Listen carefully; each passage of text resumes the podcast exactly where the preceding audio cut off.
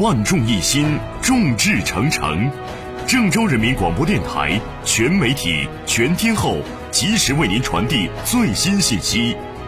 抗击疫情，我们始终在一起。体育江湖，一个特别的存在，一个特别的存在。每天晚上七点四十，郑州新闻综合广播，听唐瑶说体育，更生动有趣的唐瑶说体育。各位听众朋友，大家好；还有蜻蜓的网友朋友，大家好，欢迎收听唐瑶说体育。先说到的是国际乒联巡回赛德国公开赛，在昨天晚上落下帷幕。最后一个赛事呢是男单的决赛，重头戏嘛都在最后。然后男单的决赛呢，许昕四比零胜的马龙，这样许昕男单冠军，马龙就得一亚军哈。女单决赛呢，陈梦四比一胜的丁宁，这样我们男女单拿到两枚金牌。这样之前许昕刘诗雯是混双冠军，陈梦王曼玉是女双冠军，四枚金牌了哈。那唯一丢掉的是男双马龙林高远，决赛当中二比三输给了韩国组合。哎呦，那这届德国公开赛马龙。审美没得着啊！嗯，另外在男单决赛当中有一幕哇，特别被网友称道，那就是在第一局，而且是局点这样一个关键分上，许昕居然打出一记背后击球，天外飞仙，神来之笔，现场观众一阵惊叹。好了，下面说一说这些球赛该怎么踢啊？明天亚足联就得在吉隆坡开一会，就研究今年亚冠联赛还有世界杯的预选赛。这赛程到底怎么安排？因为中国发生了新型肺炎疫情，使得亚足联举办一些比赛确实受到影响。像之前女足奥运会的预选赛就连续更改了比赛地点，先由武汉改到南京，后来由南京又改到了澳大利亚的悉尼。而中国女足在抵达澳大利亚之后呢，还得进行隔离，使得原定的比赛日期更改两回。第一次是二月三号改到二月六号，第二次又从六号改到了七号。那这个女足奥运会的预选赛完了以后呢，应该就是亚冠联赛了。之前其实赛程做了修改，我们的主场比赛都改为了客场，使得中超四支球队三连客。但现在因为澳大利亚限制中国游客入境，所以亚冠联赛能否顺利进行还是一个未知数，都得等到明天亚足联的这个会议来决定。那最后被影响的赛事就是世界杯的预选赛四十强的比赛。按照原定的赛程呢，三月份重新开始，三月二十六号在主场对阵马尔代夫，三月三十一号在客场对关岛。但目前情况来看，三月六号能不能进行比赛是个未知数。如果到时候没有办法达到比赛条件，那是延期呢，还更改比赛地点呢？这都得讨论。好了，针对这些问题的，明天亚足联开会就进行商讨了。如果届时，中国的疫情得到控制，那一切就按照原定的赛程来进行了。但假如到时候还不能进行比赛，就得准备相关的预案。比如说吧，国家队的预选赛是两场比赛都延期，还是更改到第三方中立场地进行？如果是改到第三方的中立场地，那去哪儿呢？哪儿能承办呢？还有这个亚冠联赛，如果到时候不具备实际的举办条件的话，也不排除今年亚冠整体都向后延期的可能性。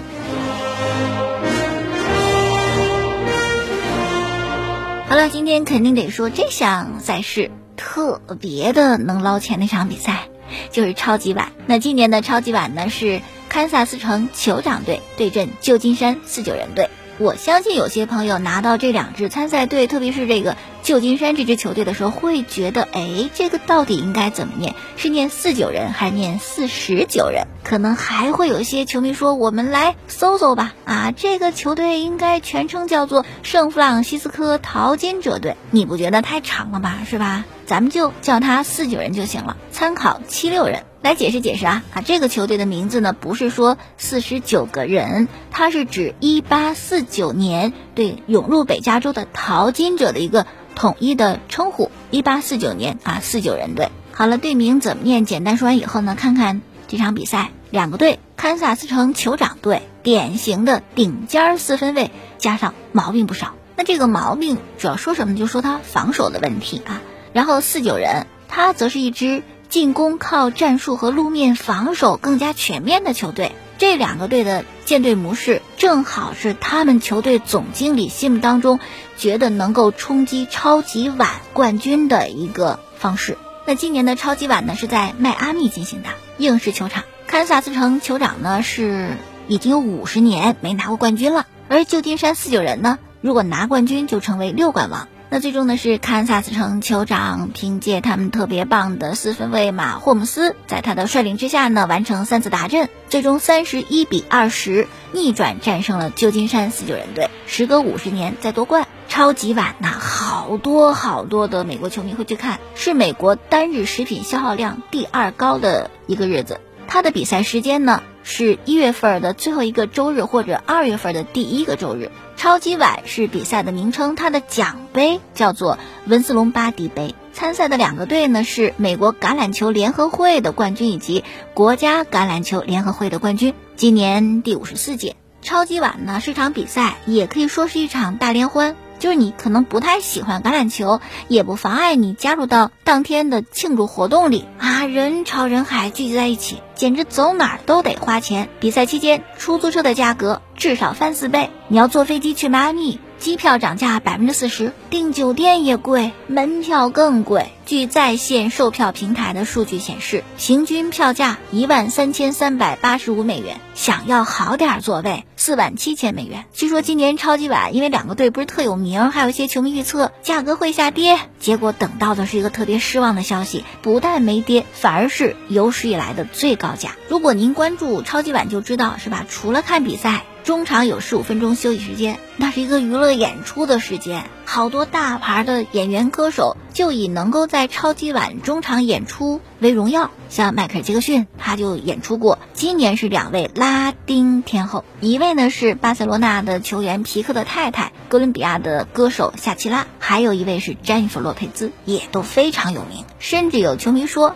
中场表演比整个比赛还好看。可能还会有些听众会问，为什么橄榄球的这个决赛超级碗就这么火爆呢？啊，因为是这样子，篮球呢，在美国主要是有色人种黑人的运动，白人很少参与，所以他在四大联盟当中呢是最不高大上的。那这冰球呢，主要是白人了啊，是中产和上层阶级喜欢的，有点儿曲高和寡。棒球呢，在美国是历史文化最深的。也，有很厚重的基础。那么橄榄球为什么最受欢迎？因为它最接近战争，战术手册非常的厚，战术非常的复杂，所以美国人特别喜欢。说到这儿呢，想起来啊，曾经有人讲过，说为什么足球在美国不受欢迎？说美国人呢喜欢一场比赛要分个胜负，而足球呢可以踢平，他们就觉得你这么折腾九十分钟没有分出胜负，这比赛没意思。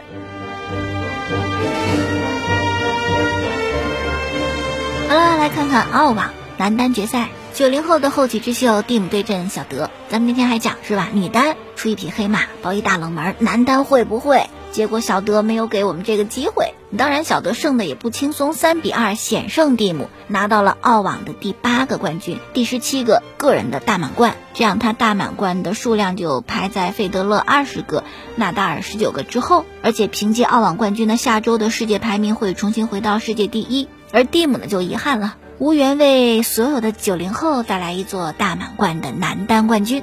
其实小德有点以逸待劳的意思，因为他先结束比赛嘛，然后对阵费德勒呢也很轻松。但蒂姆过去两场比赛都经历了四盘的考验，先是胜纳达尔，然后胜的兹维列夫，可能体能上稍微欠点啊，当然我觉得经验上也会比小德差一些，稳当劲儿可能也没有小德好。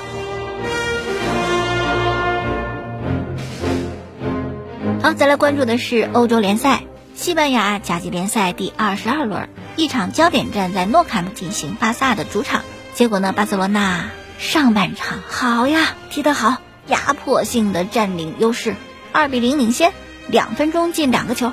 但不成想到了下半场，形势急转直下，差点就球迷就担心会被翻盘，最终呢是二比一战胜莱万特。这两个进球呢是法蒂进的，十七岁的一个。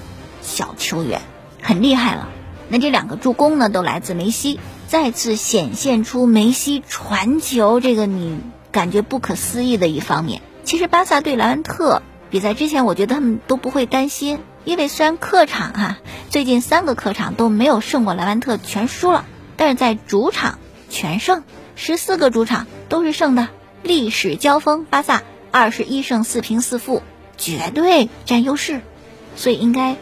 不会特别在乎这场比赛，我个人感觉啊，但你不在乎任何事情都会受惩罚的，即使你在上半场压着对手去踢，一老一小的配合，两分钟进两个球，但真挡不住。你觉得啊，好轻松，好简单，就是这么不坚持到最后啊，就差点吃亏。不妨多说几句，就是巴萨上半场能够踢出完美比赛，为什么下半场踢出那么一个惨淡的比赛？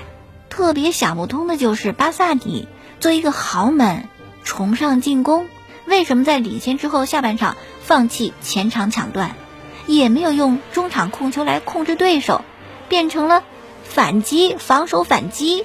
哇，你这个队是能踢防守反击的球队吗？你这还没有建业踢的有心得，你完全就是抛弃自己的灵魂去踢球，怎么能够踢得好？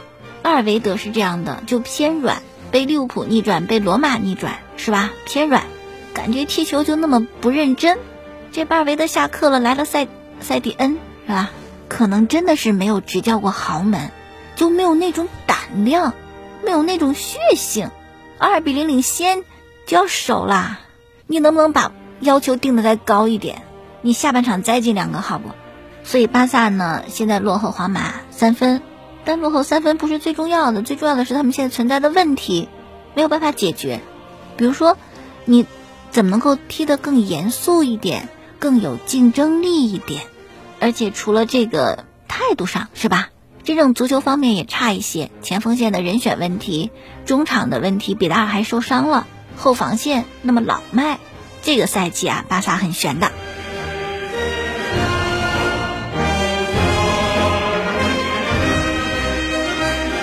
好了，再说英超第二十五轮场焦点战是在白鹿巷球场，热刺的主场，他们对阵的是曼城。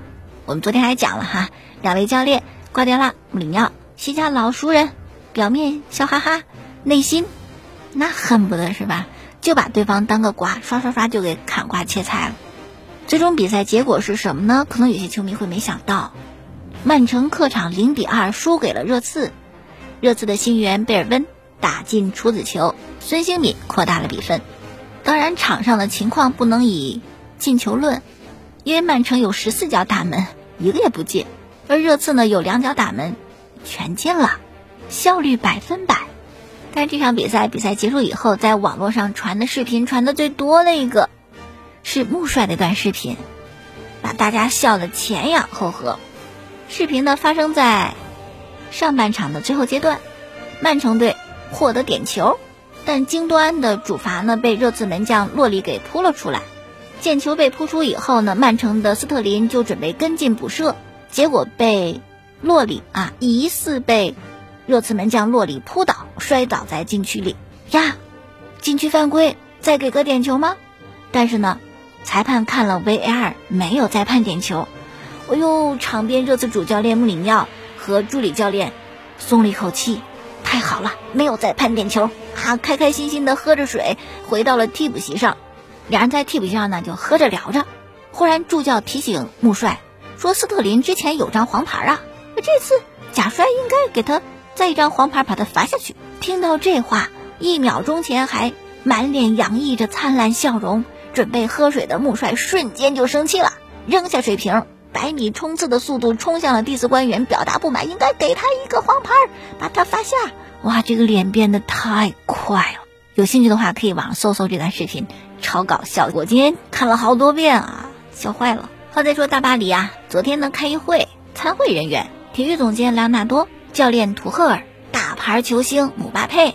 这个会开的初衷啊，是希望缓解教练图赫尔和姆巴佩之间的关系。但没想到开完以后，姆巴佩图赫尔的关系更糟了。教练就觉得我做的很对，我就应该一视同仁。姆巴佩觉得我是球队的核心呐。也是商业核心呐，至少俱乐部当时签我是这么告诉我的。你怎么可以这样对待我？据分析，如果图赫尔下赛季还执教大巴黎，姆巴佩就准备走人。那么在这场将帅之争当中，你站哪一边？你看好谁呢？一般来讲啊，球星会占上风的。除了尤文，尤文在 C 罗来之前，教练更厉害啊，跟教练有矛盾，球星得走人。但说实在的，现在 C 罗来了。教练跟 C 罗有矛盾，谁走谁不走还真就不好说了。好，今天节目就说这么多了，感谢大家收听。过去的节目录音是在蜻蜓 FM 上搜索“唐瑶说球”，明天我们再见。